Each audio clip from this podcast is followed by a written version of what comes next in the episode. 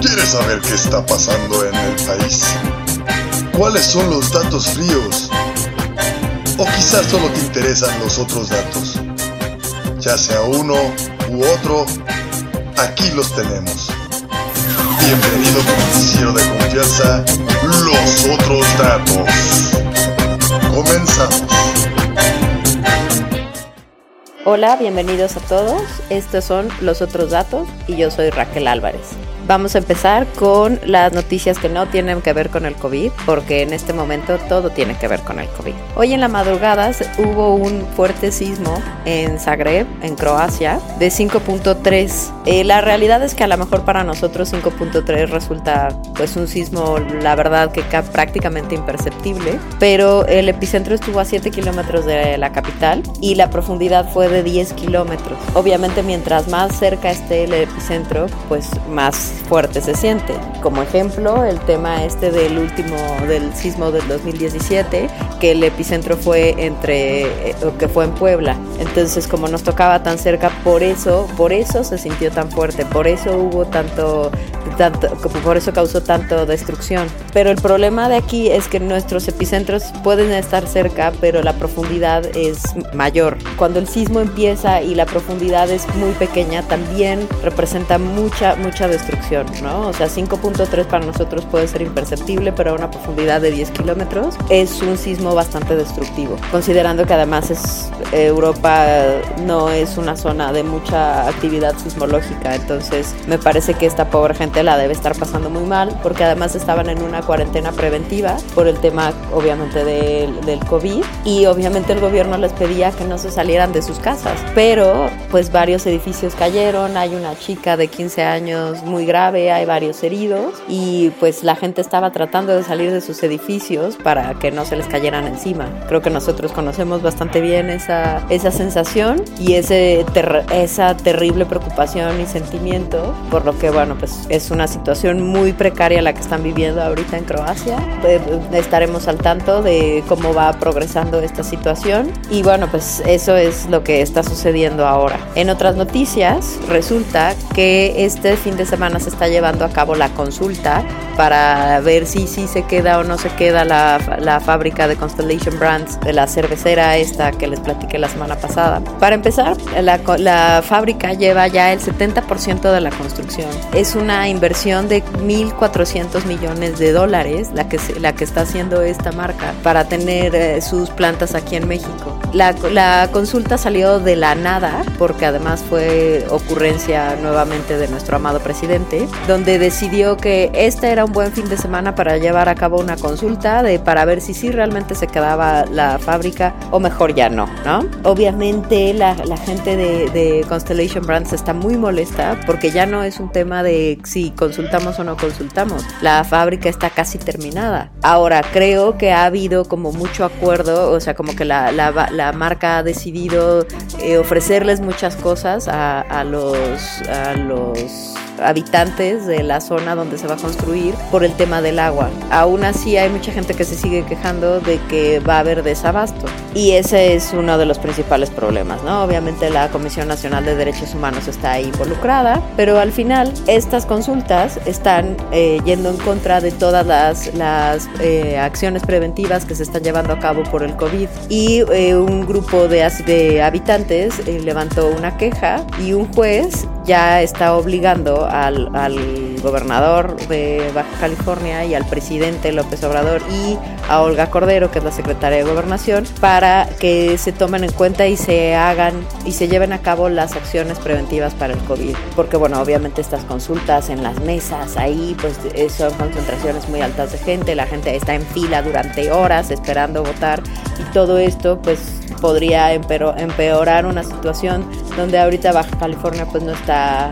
no está tan impactada, ¿no? Y podría causar un problema mayor. Y entonces este juez ya emitió una sentencia donde está obligando a estos personas del aparato gubernamental para eh, implementar una, acciones eh, diferentes a la mesa de votación. En eso están, al parecer pues no ha pasado nada porque las votaciones son, fueron ayer y son hoy, las mesas están desde las 7 de la mañana, no, no se ha hablado nada realmente de si las cosas han cambiado, si la gente está yendo a votar, si no están yendo, si están manteniendo la distancia que ahora la Secretaría de Salud nos informa que es su sana distancia, cosa que hablaremos más tarde porque no podría ser más vergonzoso. Y bueno, pues entonces ya tendremos el, el resultado de estas grandes ideas que tiene nuestro presidente. Todos los resultados los tendremos hasta mañana porque al final pues la consulta igual se llevó a cabo olvidando cualquier, cualquier tipo de, de precaución, ¿no? Pero pues bueno, también hay que considerar que el presidente considera que esto del COVID no es un problema. Pero bueno, pues así las cosas. Ah, y hablando del presidente y sus grandes y maravillosas ideas, resulta que ahora salió a decir que ya bajaron el precio de la gasolina para ayudar a la gente. Para empezar, esto es una mentira absoluta y total para cualquiera que se lo pregunte. La gasolina lleva un tiempo bajando de precio porque el petróleo se ha depreciado brutalmente en, los, en el último, la última quincena. Eh, eh, no solo aquí, sino todo el precio del petróleo a nivel mundial ha perdido muchísimo y por eso está bajando de precio la gasolina. A ver, si usted, ustedes creen que este hombre, el que fue el que criticó terriblemente el aumento de la gasolina en el sexenio de Peña Nieto y que una de sus promesas de plataforma para ser presidente de la nación fue que él iba a bajar el precio de la gasolina. Perdón, la gasolina bajó, nunca bajó de precio hasta este momento e, y, al contrario, le fueron quitando todos los, subsidios gubernamentales. Entonces aumentó y aumentó y aumentó. La realidad es que ahorita está bajando por circunstancias totalmente fuera de control del presidente y de cualquier persona que tenga que ver con el gobierno de México. No tiene que ver con eso, no tiene que ver con la refinería, no tiene que ver con absolutamente nada de México. Tiene que ver con una circunstancia muy fuerte eh, de, a nivel macroeconómico del petróleo. Y yo creo que esto sería un buen momento para que todos nosotros entendiéramos que el petróleo ya no es una fuente confiable de, de energía. Ya no solo, o, sea, ya basta, ya llegó el momento de apoyarnos sobre las energías limpias y renovables. Es el momento de que este hombre se dé cuenta que la estupidez esa de la refinería está acabando con un manglar muy importante y con un montón de especies, tanto de flora como de fauna. Es una refinería que de por sí va a ser obsoleta en el minuto en el que se inaugure. Y el verdadero futuro, tanto de los seres humanos como del mundo, depende de que ya empecemos a trabajar sobre energías renovables sobre eh, la energía eólica, la solar. Eh, hay un montón de, otras fuentes que se pueden utilizar y que son mucho mejores y que van a dar igual empleos cuando, empiece, cuando se empiece a trabajar sobre ellas. Yo no sé, este mundo de vivir en la revolución industrial me parece de lo más triste. Pero bueno, ya, ya volveremos a este tema de la ignorancia absoluta del el siglo en el que vivimos, ¿no? Les dejo ahorita con una canción y volvemos en un momento. Estamos en cabinadigital.com. Humanity, our feet in, it's time to say goodbye. The party's over as the laughter dies, an angel cries. Humanity, it's au revoir to your insanity. You sold your soul to feed your vanity and love.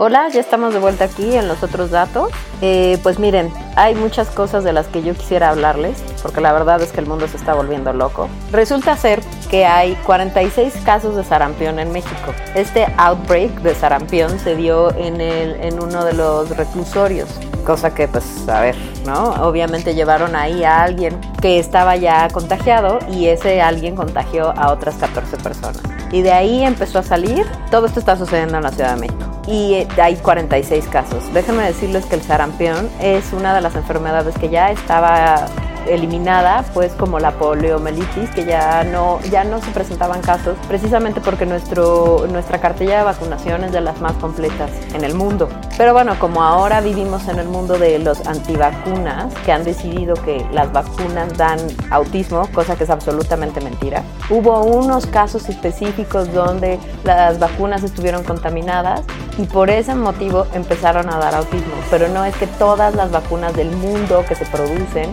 den autismo. Fueron casos muy particulares y muy puntuales. Entonces, este mundo donde las, los antivacunas existen nos pone en riesgo a todos porque el hecho de que no vacunes a un niño o no te vacunes tú como adulto pre- precisamente va a lograr la proliferación de una, de una enfermedad que ya considerábamos erradicada. Enfermedad que además es muy peligrosa para los adultos. Cuando eres niño y te da sarampión, te da como una versión mucho más normal, que pasa lo mismo con la varicela. Si te da ya cuando, te, cuando eres adulto, es mucho más fuerte e incluso puede llegar a casos donde la gente se muere.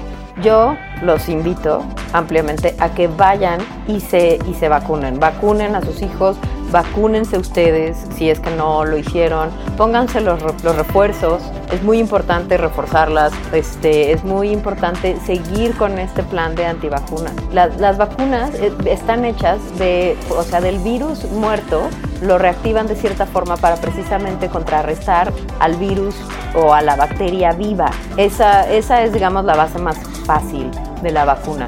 El, el sarampión aquí, el outbreak, es justamente uno de los resultados de este mundo antivacunas. Y el problema es que mientras más sigamos en este mundo de no, yo no vacuno a mis hijos y este, porque les va a dar autismo y eh, son las grandes farmacéuticas las que están queriendo vendernos este mundo. No, no, nada de eso es verdad. O sea, hubo siglos y siglos de, de desarrollo de, médico y de investigación para que dieran con las vacunas que podían pro- proteger a la humanidad de morirse de algo que no, que no era necesario morirse. Entonces, por favor, o sea, hay que tener cierta lógica y cierto sentido común y criterio para entender que es importante estar vacunado y vacunar a los niños, porque además obviamente pues son un grupo mucho más, el grupo que, se, que va a terminar más afectado, tanto niños como personas de la tercera edad, son siempre los grupos más afectados y obviamente todos aquellos que ya padecen de otras enfermedades crónicas, que padecen del corazón,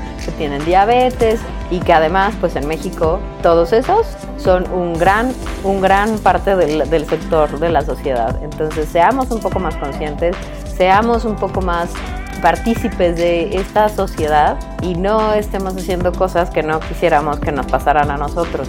Oigan, yo necesito hablar con ustedes de el hoarding, del el papel de baño y el gel antibacterial. Miren, las, las indicaciones de Secretaría de Salud han llegado muy tarde, todas han sido lentas y todas han tenido que ver con el subsecretario de salud, que es este Hugo Gatel. Yo no sé dónde está el secretario de salud, o sea, el que debería ser el representante, el que debería estar dando la información, como lo hace Olga Cordero, como lo hace la de la función pública. Aunque sean puras tonterías, el secretario de salud es el que debería estar al frente de esta emergencia. Y sin embargo está este otro que anda diciendo que da igual que, no, que tengas fuerza moral, en el caso del presidente, y que es suficiente para no contagiarse. Lo cual no podría ser más absurdo y más peligroso, porque no es cierto. No hay fuerza moral que alcance para que no te contagies, ya sea de esta COVID o de cualquier otra cosa. Por favor, o sea, tengan lógica. Si, si ustedes se enferman de gripa, por más eh, moralinos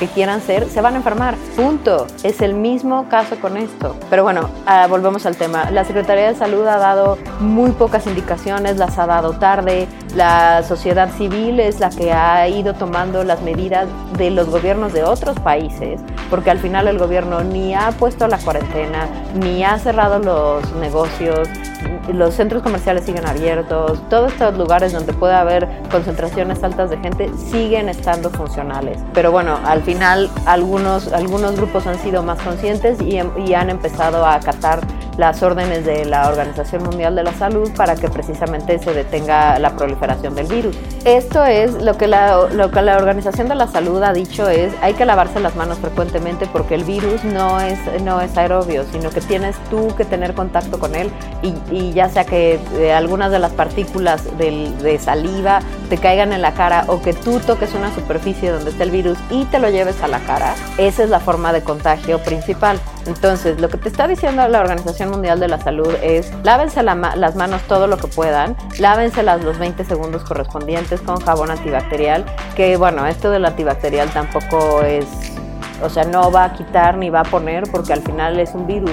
Los virus son eh, formas inertes de proteína, no es que tengan vida, no son bacterias. Entonces eh, se activan una vez que están dentro del huésped o dentro de uno o del organismo de cada persona. En ese momento se activan y dan información genética a las células que son las que van reproduciendo esta información genética y van enfermando al cuerpo. En realidad, como les decía, era lavarse las manos, no estarse tocando la cara y no estar en concentraciones altas de personas, porque precisamente si hay uno contagiado, ese uno puede contagiar a 10 y esos 10 a 50 y esos 50 a 200. Esto es exponencial, no es uno a uno. Entonces, esas son las indicaciones. Yo no sé en qué momento alguien escuchó, compren un montón de papel de baño. Lo del, lo del gel de antibacterial sí sirve porque es eh, una dilución de alcohol con otros elementos que ayudan a precisamente a, mantener las manos limpias. No más que lavarse las manos, pero sí puedes sustituirlo en los momentos en los que no tienes acceso a lavarte las manos. El alcohol sí, sí acaba con la, con la capa eh, proteínica de- del virus y entonces por eso ya no sigue avanzando. Pero no es necesario que tengas toda la producción de, la- de un laboratorio de gel antibacterial. No, eh, tampoco es. Y al que se le ocurrió que era necesario comprar todo el papel de baño, tampoco. Y, y- saben qué, lo peor es que he tenido esta conversación durante los últimos días con muchas personas distintas. Y es que no alcanzo a comprender de qué va lo del papel de baño. O sea, es que no tiraron la bomba atómica, gente. O sea, no se van a quedar en un búnker los próximos 20 años. Nada más necesitan no estar donde hay un montón de gente. Y entonces van, los supers están repletos de gente loca comprando papel de baño y, atún, que esa es otra de mis preguntas de los misterios sin resolver. Y entonces hay un montón, eh, está la concentración de gente y ustedes están metidos ahí expuestos al contagio con todos sus rollos y rollos de papel de baño. El, el papel de baño no los va a salvar. Lavarse las manos sí. Tendremos más tiempo para seguir comentando el asunto del papel de baño. Pero por el momento nos vamos a una canción y volvemos. Estamos en los otros datos.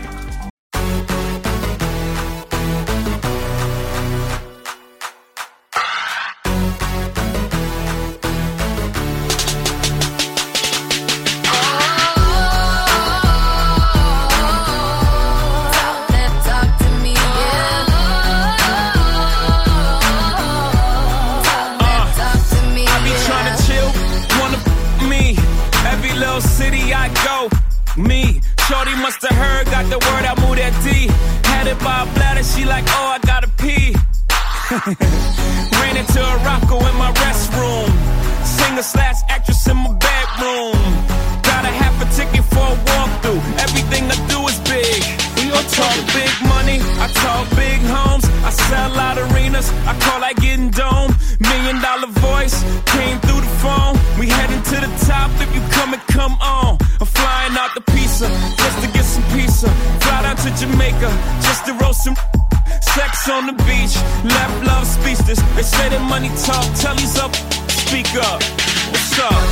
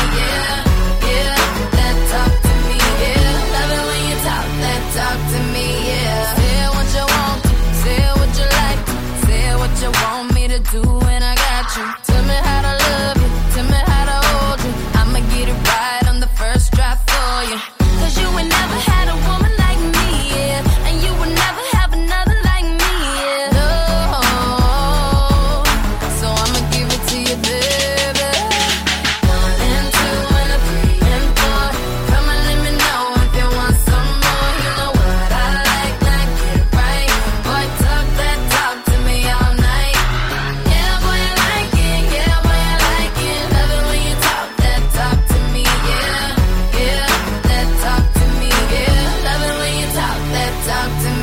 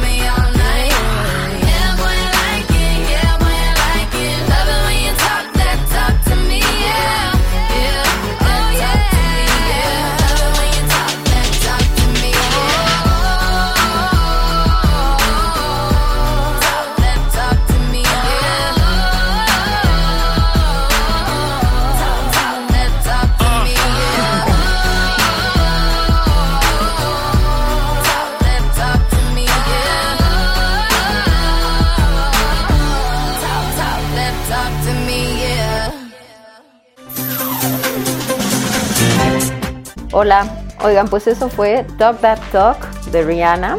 Deben saber que yo estoy esperando ansiosamente que saque un nuevo disco porque de las que salieron, de las mujeres que salieron que cantaban, ya saben, Lady Gaga, Katy Perry, Adele, digo Adele también me gusta mucho, pero de todas ellas la verdad es que la que más me gusta es Rihanna y ya tiene varios años de no sacar un disco. Pero bueno, eh, hablemos de datos importantes. La universidad y el hospital John Hopkins son los voceros, digamos, más confiables de los datos de todo esto del coronavirus. Y les voy a dar algunos datos para que tengan más o menos noción de cómo están las cosas. En los casos confirmados por país, en el primer lugar está China, que fueron 81.397. Pero bueno, ahorita China ya se declaró como libre de nuevos casos de corona y todo, toda la gente que estuvo infectada, pues ahorita ya se está recuperando. De hecho, fueron 59.433 ya recuperados de haber padecido COVID. En el segundo lugar está Italia con 53.578 infectados y es el primer país con la mayor cantidad de muertes por COVID y son 4.825. En el tercer lugar está, 20 está España con 28.572 y cerquita, cerquita está Estados Unidos con 26.747. Irán tiene una tasa de recuperación de 7.931 y e Italia tiene 6.072. Pero bueno, el caso es eh, Italia, la verdad es que lo está pasando muy mal. Hay mucha, mucha gente fallecida por el tema del COVID y eh, están haciendo estudios, están investigando exactamente por qué. Al parecer tiene mucho que ver con que la población italiana eh, se ha avejentado muchísimo. Entonces, eh, mucha de esta gente, y obviamente tiene que ver con los doctores, enfermeras, paramédicos que han tenido que estar expuestos constantemente al virus. Entonces, bueno, pues por ejemplo, España ahorita está comprando unos robots eh, que hacen, que tienen la capacidad de hacer miles de pruebas para precisamente adelantarse al- a que todo su sistema de salud se vea sobresaturado por todos los casos que sí están llegando a los hospitales. En el caso de México, deben saber que ahorita estamos. En México hay 251 casos confirmados de COVID. Hasta ahorita solo ha habido dos fallecimientos. Eh, hay uno ahí que está bastante extraño porque salió una mujer a dar entrevistas diciendo que su marido se había muerto de, del contagio de COVID, pero que había ido a un concierto de Ghost y ella salió tan tranquilamente a dar una entrevista. porque esa mujer no la habían aislado en el momento en el que se dieron cuenta que el marido se estaba muriendo de eso? Yo nunca entenderé. Pero bueno, esas son, esas son los datos hasta ahora. Hay muchos países que están tomando cuarentenas parciales para precisamente evitar este contagio masivo y que sea una situación incontrolable. A ver, la realidad es, y se ha hablado mucho, mucho, mucho de esto, es que el virus como tal no es mortal a menos que tengas, que seas de grupos de riesgo, que tengas ciertas enfermedades, que tengas padecimientos eh, crónicos respiratorios o del corazón, tienes mayor riesgo no significa que ya estés condenado, sino que tienes mayor riesgo. El tema es que uno no hay ningún medicamento que lo ayude, no hay vacuna todavía, que de hecho ya se está haciendo, ya se están haciendo las pruebas en Estados Unidos con seres humanos para ver si está funcionando la, vac- la vacuna. Pero en realidad no hay nada que los ayude a tratar como tal el COVID. Entonces, eh, pues es una situación bastante complicada y todas esas personas que van a llegar a los hospitales, los hospitales no tienen la capacidad, no importa si son sistemas de salud avanzados como son en Italia y en España y en Inglaterra, obviamente se van a ver sobresaturados, no tienen la capacidad para responder y el problema aquí en México, pues imagínense nada más con el Seguro Social, ¿no? Con el IMSS e incluso el ISTE. Si tenemos que esperar ocho meses para que te den una consulta cuando la gente tiene cáncer, imagínense ahorita que empiezan a aumentar exponencialmente los casos de COVID y toda esa gente tiene que ir a los hospitales. ¿Dónde las van a poner? ¿Dónde van a poner a toda esa gente? Lo que estamos tratando de evitar con la cuarentena, obviamente, es no contagiarnos, pero precisamente para no causar una crisis brutal en el sistema salud a nivel mundial. Hay que, hay que ver las cosas por- con toda la amplitud de la perspectiva, no nada más, eh, ah, no, es que no me, no me están dejando salir, esto es una eh, guerra comercial entre China y Estados Unidos. Miren, desafortunadamente el mundo ultraconectado que nos trajo el Internet también ha dejado claro que la gente no tiene criterio y no está educada y no entiende nada de lo que está leyendo. El Internet está lleno de noticias falsas. El Internet es 99% fake news. Hay un montón de gente que puede, tú puedes agarrar tu computadora y ponerte a escribir todas las cosas que se te ocurran, todas las mentiras, todos los cuentos eh, más maravillosos que se te puedan ocurrir y los puedes publicar y mucha gente los va a dar por ciertos. Entonces hay que tener mucho cuidado con toda la información, sobre todo esta que está causando tanto pánico, que está causando tanto malestar a nivel social, a nivel económico, a nivel personal, emocional, porque al final ahorita todos los que estamos en cuarentena estamos empezando a darnos cuenta del verdadero impacto y de la importancia que tiene para nosotros los seres humanos realmente ser sociales y estar en la calle, estar en nuestras casas. Yo, o sea, todos los memes y todos los TikToks y los Facebook y todo, absolutamente todo está hablando de cómo la gente ya está enloquecida de cuarentena y ni siquiera llevamos una semana. O sea, en Italia y en España ya llevan dos semanas de esto y la gente ya está desesperada. Están desesperados porque no pueden salir a la calle, porque no pueden llevar a cabo sus vidas normales. Están desesperados porque no pueden estar y convivir con otros seres humanos. Hay muchos factores que se están viendo impactados, pero al final no, yo no, esto no es un tema de, de complots y de eh, historias para, para Jaime Maussan, ¿saben? O sea, no es, yo no creo que, que sea necesario entrar en ese mundo de la controversia, de los fake news, de es que esto, este, los chinos lo crearon para desestabilizar a los gringos y entonces los americanos están luchando y ya nos van a venir a vender la, la, la vacuna. Yo creo que es una situación mucho más compleja y hay que realmente tener todos los datos y toda la perspectiva para, para darse cuenta del impacto que está teniendo. A ver, si ahorita hay casi 5.000 muertos en Italia, vayan y díganles que esto se trata de una guerra comercial o que el COVID es un invento. Tengan mucho cuidado con lo que están diciendo, tengan mucho cuidado con lo que leen, vayan a fuentes fidedignas, realmente fíjense en de, de dónde está saliendo la información y quién le está diciendo. O sea, se los, se los decimos nosotros desde México, que tenemos al, al presidente que tiene su eh, estampita del Sagrado Corazón y su detente. Pero bueno, vamos a una canción y regresamos.